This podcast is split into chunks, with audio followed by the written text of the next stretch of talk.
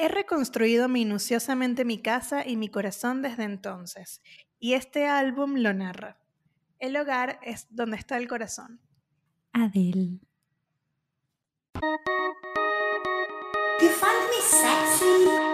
Bienvenidos al lugar donde pretendemos ponernos intensas con la cultura, el arte y la opinión pública. Y La tuya, la de ellos y la nuestra. pero que no nos importa. Escúchanos y llévanos la contraria. Pero te juro, quizás, no sé, tal vez, te des cuenta de que nunca nos importó. Nunca nos importó. Nunca nos importó. Ey, pero a ti tampoco. bueno, bienvenidos al episodio número 49 de Nunca nos importó. Mi nombre es Valerie. Y yo soy Oriana. Y hoy vamos a hablar de un tema que hemos vivido, podríamos decir que la mayoría de nosotros, o casi todos, que son eh, las rupturas. Mira la ruptura. Yo creo que todo el mundo lo ha vivido. Sí. Porque incluso con amigos, o sea, incluso no- si no has tenido pareja, eh, que a los 30 años es poco probable, pero puede ser. Igual con algún amigo, con algún familiar, rupturas en general, de alguna relación. Lo que pasa es que uno también como que siempre piensa que la ruptura es, bueno, la relación de una pareja y tal, pero en realidad, mira, puedes hasta romper con un trabajo. Rompan todos con su trabajo. Rompan con las cadenas del sistema. Mira, que Rompan. estamos antisistémicas desde hace rato. Pero bueno, la realidad es que para este capítulo elegimos a Adele porque, eh, si no están enterados, entérense. Adele después de siete años sacó un CD nuevo, bueno, lo va a sacar ahora en noviembre, noviembre 2021, que habla justamente sobre su retorno a Saturno y sobre todo sobre su divorcio. Oye, que me fascina, porque me siento 100% identificada. Yo con Adele voy como sincronizada. Ah, claro. Tú te divorcias, yo también. Tú no sé qué. Lo que todavía, todavía no logro es capitalizar en millones de dólares las rupturas que he tenido. Todavía. Claro, claro, claro. Nos falta un poco de, de publicidad, promoción para lograr por lo menos el 2%. Oye, por favor. Pero bueno, el punto es que Adele eh, es una maestra en esto de capitalizar sus rupturas porque parece ser su fuente de inspiración.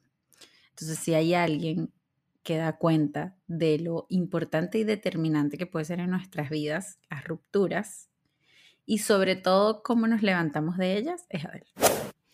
Y que además nos la puede transmitir a todos. Porque justamente de lo que queremos hablar es cómo podemos ir como transformando ese proceso, tomando obviamente como a diosa, a Adele, pero que en realidad todos nosotros dentro de nuestros dioses internos podemos hacer lo mismo también. Créannos que hay salida. Créannos. Mire, que una gente que ha salido del hueco varias veces. Mira, varias veces, varias veces. Aquí estamos, aquí estamos. Todos los días hay un hueco del que salir. Pero todos los increíble, no vayan a creer que esto del hueco es como ocasional, no, mira, esto del hueco No. es casi una rutina, es un estilo de vida. Así somos. Entonces, como siempre, o como casi siempre, decidimos hacer una linda estructura para llevar este capítulo. Pues empezamos con el básico. Punto número uno una ruptura. La ruptura. La ruptura. Ese es el paso número uno. Paso número uno, que a veces es una decisión tomada por nosotros y a veces, mira, la elige otro y a veces es mutua. Sí, a veces es como un cataclismo y nadie sabe quién decidió, pero simplemente se termina. Sucedió. Igual tienen como, la- las personas tor- nos tornamos como con esa idea de decir, no, fui yo quien decidí terminar. Ay, pero ¿quién es? No. qui- ¿Verdad que sí? Yo no sé Yo no por qué todos queremos ser protagonista de la ruptura. ¿Quién importa que terminó? Claro, además, a ver, si te terminaron, bueno, A todos nos han terminado alguna vez. a todos nos han terminado. En todo caso, yo prefiero que me terminen a que hagan todo para que yo termine. Qué fastidio. Claro, qué horrible, qué horrible. Que generalmente a los hombres les gusta esa técnica. Claro. Yo sé, Rodolfo, que a ti te gusta.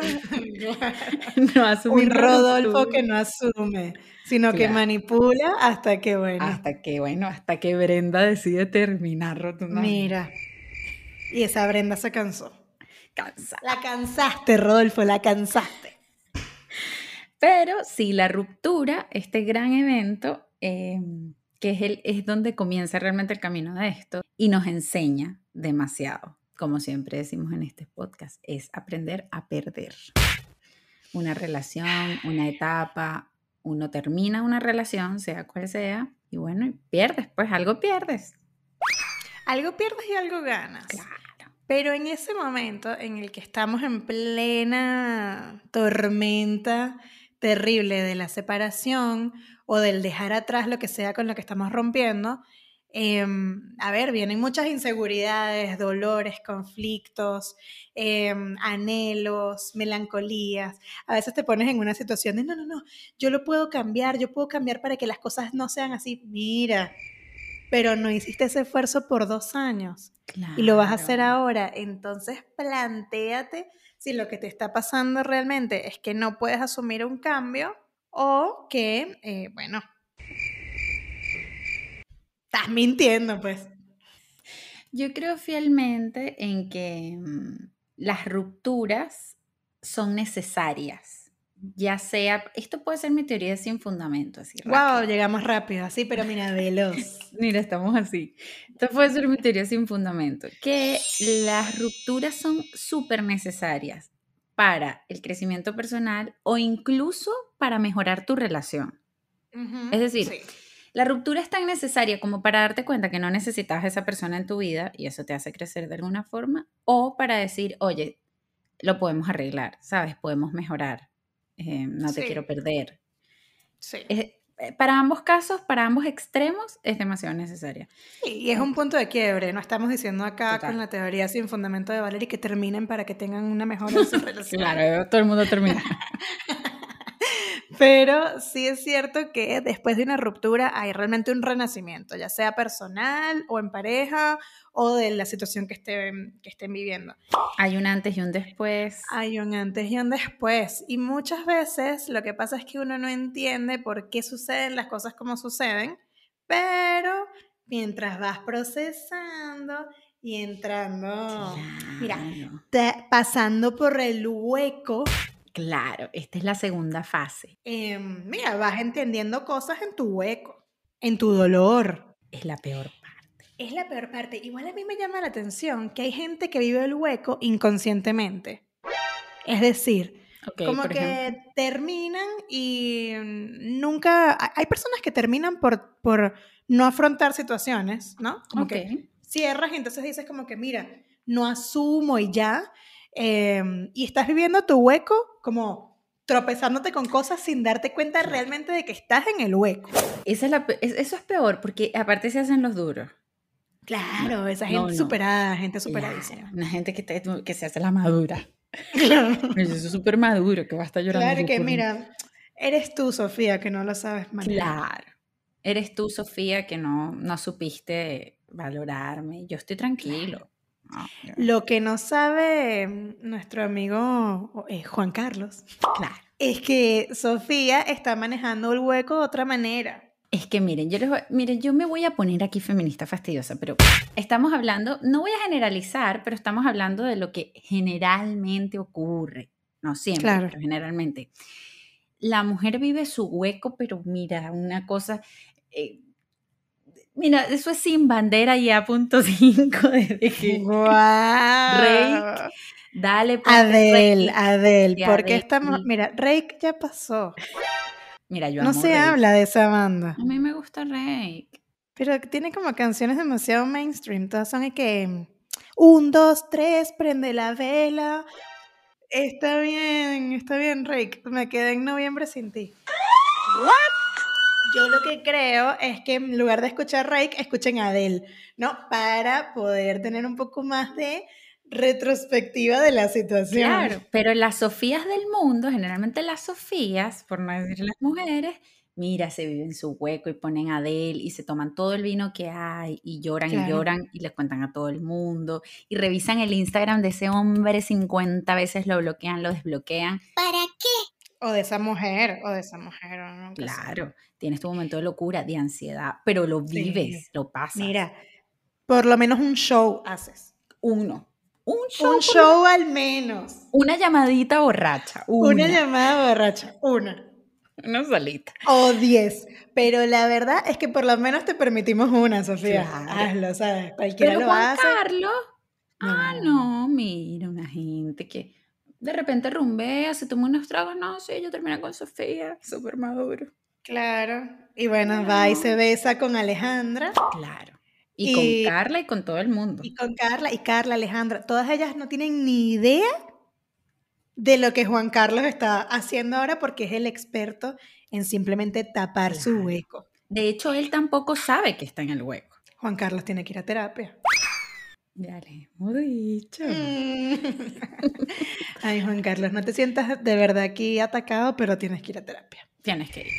Entonces, si Juan Carlos fuera a terapia, o por lo menos pasara su hueco, como Sofía lo intenta, Claro. cantando, procesando, escribiendo, quemando la casa, cosas, em, tal vez podría entender cómo ir procesando esta situación de una manera un poco más profunda, porque la verdad es que no Ujú. hay, no hay como una manera exacta de cómo uno tiene que procesar estas cosas. O sea, No, no hay una guía. O sea, no hay un No. libro. Bueno, hay muchos libros, pero, hay muchos libros.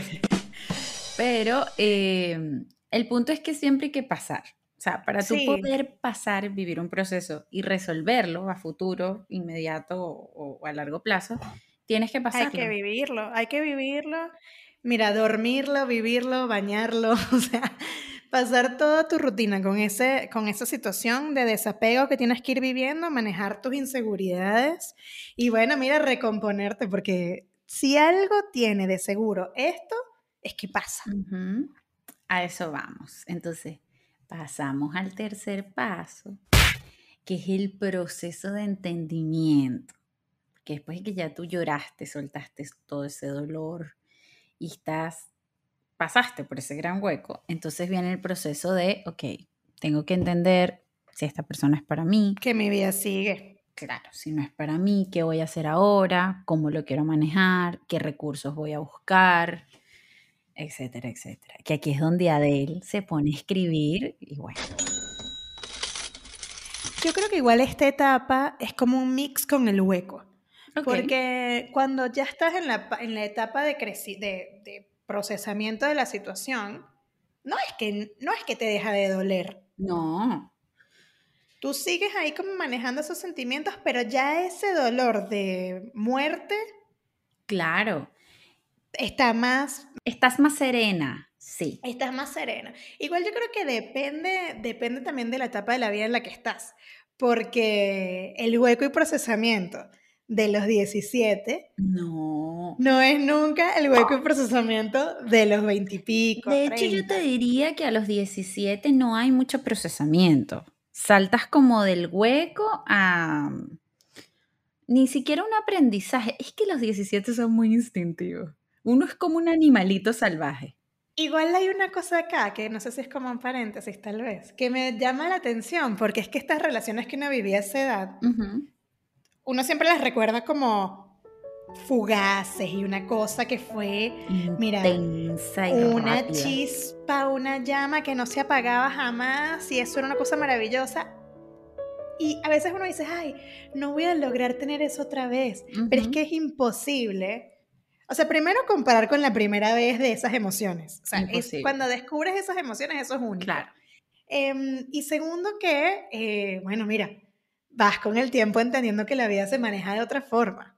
Ojo, obviamente hay dolores dependiendo de las etapas. No es lo mismo terminar con tu pareja de los 17 años con la que estuviste un año que Claro. terminar un divorcio a los 30 con alguien con quien te casaste a los 26. Y probablemente tuviste hijos, qué sé yo. Pero no quiere decir que el hueco no duela. No, y, tien- y dijiste algo muy importante, que efectivamente en este tercer paso como del proceso de entendimiento, igual te sigue doliendo, Claro. pero la euforia ya baja un poco. O sea, ya lo Sí. lloraste tanto, ya, ya, ya aprendes un poco como a tener ese dolor, pero entender que ese dolor ni se va a perpetuar para siempre, o no debería, y que también esa ruptura te comienza a generar el entendimiento de ciertas cosas tuyas, de cosas que fallaron, de cosas que quieres mejorar, de cosas que ya no quieres más. Yo diría que este tercer paso es de los más importantes. El tercero y el cuarto son los más importantes. Sí, y que demuestra también en qué punto em, de autoconocimiento estás. Totalmente. O sea, yo sé que a veces uno en la vida dice como que, bueno, pasa la ruptura y bueno, ya pasará y sigue y sale y rompea y haz todo lo que te dé la gana y emborráchate. Y mira, todo eso sí, hazlo. Pero eh, también es importante que en ese camino también puedas hacer ciertos análisis. Sí. Eso es importante porque justo ayer estaba hablando del, del tema de las rupturas y de cuando uno tiene patrones patrones, por ejemplo, de una misma pareja, de un mismo tipo de persona. Eh, y vuelves a terminar y dices, ay, de nuevo me hicieron lo mismo, de nuevo me hicieron lo mismo, de nuevo me hicieron lo mismo. Oye, pero está bien, o sea, yo no, yo no, no estoy diciendo que dejes de tener razón, pero tú sigues escogiendo lo mismo. Entonces, claro. Cuando tú vas en piloto automático después de las rupturas y vuelves a escoger bajo el mismo patrón y no aprendiste nada, sigues metiendo la pata en el mismo lugar. Sí. Si tú haces un buen procesamiento del hueco, cuando vuelvas a escoger otra persona, cuando vuelvas a tener otra relación o lo que sea, dices, ah, ok, esto no lo quiero repetir. Y si cambio esto, y si yo mejoro en esto, y si... Tienes el poder de identificar. Claro. Ahí es donde está el real aprendizaje. Lo cierto, lo cierto es que uno tiene como que ir viviendo, no es que vas a andar con miedo después de procesar una ruptura, pero ir viviendo y saber identificar, porque a ver, todos tenemos defectos. Ojo, empiezas una relación nueva y de repente a los seis meses te das cuenta que tiene el defecto que tenía tu ex. Pero bueno, tienes que tener las herramientas posibles para poder atajar ese momento y manejarlo de una forma diferente como lo manejaste antes. Pero eso solo lo entiendes después de haber procesado. Claro. Y después de haber entendido bien en qué hueco te metiste. Claro.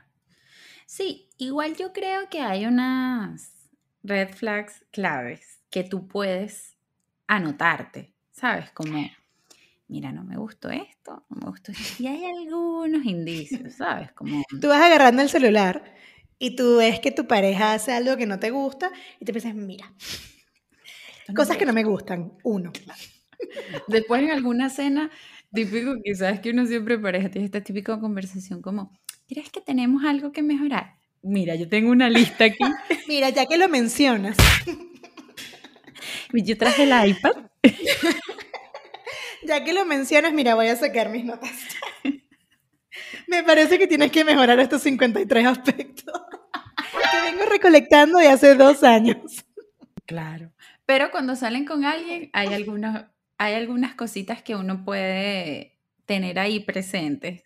Porque efectivamente cuando uno tiene un patrón, si tienes la voluntad de identificarlo, puede convertirse en una habilidad, o sea, tienes mucha más sensibilidad para detectar este patrón cuando lo estás repitiendo. Claro.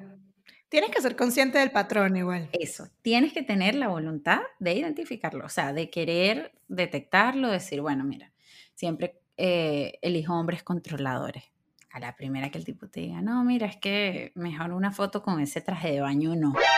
Ah. Mm, Tienes razón. Después, mira, costeado, tipo buscándote por toda la ciudad y tú bloqueado. Chao, chico. Ahora voy a subir en toples una foto. Ninguna pareja que te limite, mi amor. Bye. Empezando. Y si no has terminado y tu pareja te limita, mira, te invitamos a. Te invitamos. Te invitamos a te invitamos. Estás invitada o invitado a ser libre. Pero real. Pero de verdad, de verdad. Sí. Es cierto. O sea, lo importante de esta tercera etapa, que donde nos hemos explayado un poco más, como se darán cuenta, es que realmente es la que te hace crecer. Esta es, la que te hace crecer, que empieza con un corte de cabello, te dicen, yo me voy a cortar el pelo, no soporto más esto. Haces un buen corte uno bueno. Aquí, aquí empecé. Mira, si no cortas por lo menos unos 10 dedos, no valió la pena. Sí, tienes que cortar bastante cabello. La otra es como, ¿qué es una técnica ancestral, creo yo? Ah, pero funciona. Eso de me voy a poner flaca. Claro, me voy a poner buenísima. Buenísima. Y no es mentira. Cuando la gente se divorcia, se pone flaca y empieza como a subir más fotos, porque también hay una sensación de liberación cuando hay una ruptura. Claro, claro. Así hayas tenido una linda relación en su momento igual te sientes liberada de probablemente todo lo que venía ya acumulándose. Acumulándose, claro, lo que venía mal. Entonces eso, eso es típico, las divorciadas o las recién terminadas siempre están aquí con un básico y flaquísimo. Claro, que es una cosa que no pasa con los hombres, porque los hombres simplemente siguen su vida de no asumir. No, y ellos siguen su vida de no asumir y uno enloquecida y que no le importa. No le importa la ruptura. pero bueno, esto es una advertencia para los hombres que escuchan este capítulo. Sepan que nosotras hoy vamos a hablar de cómo las mujeres podemos manejar mejor una ruptura que ustedes. Sí, porque yo no sé dar técnicas para hombres. No, no, no. No nos interesan los hombres heteros. Esto es básicamente para toda nuestra comunidad, menos para ustedes. claro. Somos una comunidad extendida en todo el abecedario, menos la H. Claro, menos para los hombres heterosexuales. Claro, no nos interesa. Yo creo que, mm, que después de todo este aprendizaje y de que uno empieza a reflexionar cosas propias y del otro y de la relación que terminaste, y de hecho si decides volver, por ejemplo, de lo que sea, viene esta última fase que, mm, que es donde Adele básicamente llena su cuenta bancaria. Claro.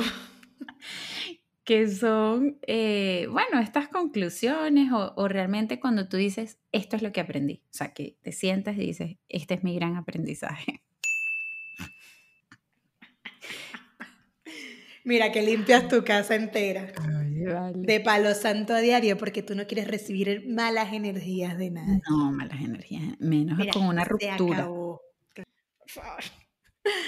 Así que sí, en realidad yo creo que acá justamente a lo que queríamos llegar es que hay posibilidades, muchachos, de avanzar una, ruptura y generar algo increíble de eso. O sea, porque todos pasamos por rupturas, todos pasamos por desapegos que tenemos que vivir naturalmente en la vida.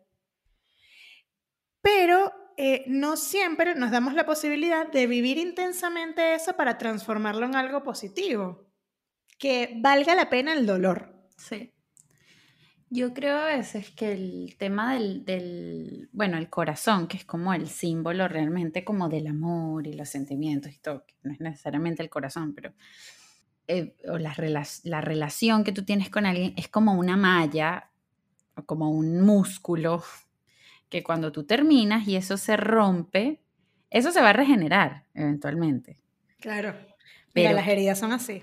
Claro, es una herida tal cual. Entonces eso se regenera, pero que por último, si eso va a dejar una cicatriz o va a hacer que ese músculo sea como esté más desarrollado, lo que sea, exista un aprendizaje de eso. Eso no quiere decir que no, no se va a volver a romper, porque no todos, vamos, no todos necesariamente tenemos una sola ruptura. Tenemos muchas probablemente, unos más que otros, pero todos podemos tener más de una. Y la vida también está llena de cambios. claro, de hecho, es rupturas en todo, no solo en, relaciones. Es como decía Oriana, o sea, en trabajo, em, en familia, o sea, hay tantos tipos de rupturas. Contigo mismo, o sea. No, contigo. Mira, yo contigo misma. Yo no me hablo desde hace años. ¿Quién soy? Yo estoy bravísima conmigo misma hace años. ¿Quién es Valerie? Yo no le hablo a esa tipa. ¿Quién es esa mujer? O sea, que se vaya de mi vida. Yo a esa tipa no le hablo. La bloqueé de Instagram. Pero sí, uno tiene como luchas con otros, con el trabajo, y hay millones de heridas. Y como dice Oriana, yo creo que el punto es transformar o que cuando esa herida se regenera, ¿qué vamos a aprender? Y para sentirlo, bueno, mira, tijera. Botox, cualquier cosa. Tijera, botox, mira. Tinte. Bisturí. Gimnasio, mira, ropa nueva. Mira, lo que quieras. Vieron que todo se resume en millones de dólares, porque esto no es gratis. porque no es gratis. Ah, eso es. Bueno, procuren antes de terminar ser millonarios. y los divorcios son carísimos, ¿oyeron? Sí, además, o sea, hay que procesar ciertas cosas y, qué bueno que tenemos la práctica, ya como concluyendo, qué bueno que tenemos la práctica de mm, de haber tenido rupturas a lo largo de la vida, porque como justo decía Valeria, es importante saber perder, entonces, sabes, saber renovarte también. Y qué bueno, ahora mirando para atrás, a lo mejor no de la forma que sucedió todo, pero ciertas terminadas o ciertas, sabes, rupturas que tuviste cuando fuiste más joven te fortalecieron para, bueno, ir viendo cómo ir manejando ciertas cosas, que habrá cosas inevitables, que te vas a tener que divorciar a pesar de que, de que aprendiste, etcétera. Mira, va a pasar, pero probablemente vas a tener otras herramientas y vas a poder tomar más alcohol del que podías a los 17. Eso es importante, eres libre. Mira. El dolor es demasiado maravilloso en la adultez porque eres demasiado libre. Y sí. Puedes usar drogas, puedes hacer lo que tú quieras. Lo que quieras. Mira. Legales, intentémoslo. Mira, por favor, porque termines presa después de un divorcio no es lo que queremos. Y a nosotros no nos culpen. Yo les voy a dar un consejo a las Sofías y a los Juan Carlos del mundo. A las Sofías tengo que decirle, llóralo, no importa, tú llóralo y cámbiate el look, llóralo, dile a todo el mundo que sí, que te porque uno pasa por esa fase. Ahora, te les voy a decir una cosa, Juan Carlos, trata de sensibilizarte, vive tu proceso. Y Juanas Carlas. Las Juanas Carlas y los Juanas Carlos.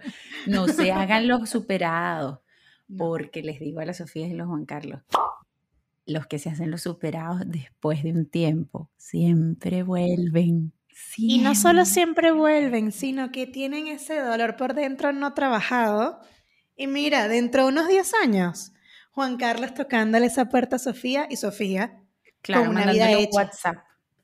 Claro. Un WhatsApp borracho. Claro. Mira, Juan Carlos, no queremos más eso. Ya te lo hemos dicho varias veces en varios capítulos. Ajá. Y Sofía embarazada de mellizos de otro. Teniendo un momento de su vida arruinado por un Juan Carlos que no supo procesar. Juan Carlos. Importante. Importante. Importante, importante. Si usted no lo vivió, ya ese capítulo pasó después. Ya ese capítulo, mira. Ajá, júrame algo. algo. ok, yo juro primero. Bueno, yo te juro que mm, en el pasado he tenido muy buenos aprendizajes de todas mis rupturas, todos mis tipos de rupturas, sea cual sea.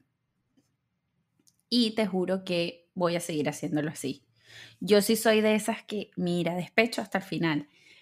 Vino, lloradera. Claro que sí. Llamadera Oriana toda hora, locura. Yo viajé, viajé hasta allá. Sí, Oriana viajó. Hay emergencias. Hay cosas que, mira, es lo que hay. Hay emergencias que atender. Entonces, claro, Oriana, vente para acá. Mira, yo, todos los recursos, lloradera, yo lo vivo todo. Yo te juro que prefiero seguir haciéndolo así porque siempre vivo completo mi proceso y me ha resultado y tengo grandes aprendizajes. Team Sofía. Bueno, eh, a ver, yo te juro, te juro. ¿Estás drogada con ese palo santo? Me estoy metiendo el palo santo por las orejas, por la nariz. No, yo creo, yo creo, te juro que... Em, bueno, no, esto es lo que juro.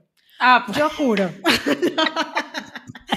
yo juro que Siempre voy a entender que los procesos de ruptura son distintos para cada uno, eso es real, pero que cada vez que me pase a mí intentaré hacer el esfuerzo, porque es un esfuerzo, de poder sentarme por encima de, mis sentimientos o de todo el cúmulo de cosas que tenga y decir, ok, bajar un poco las revoluciones e intentar pensar cómo voy a manejar las cosas con las herramientas que tengo.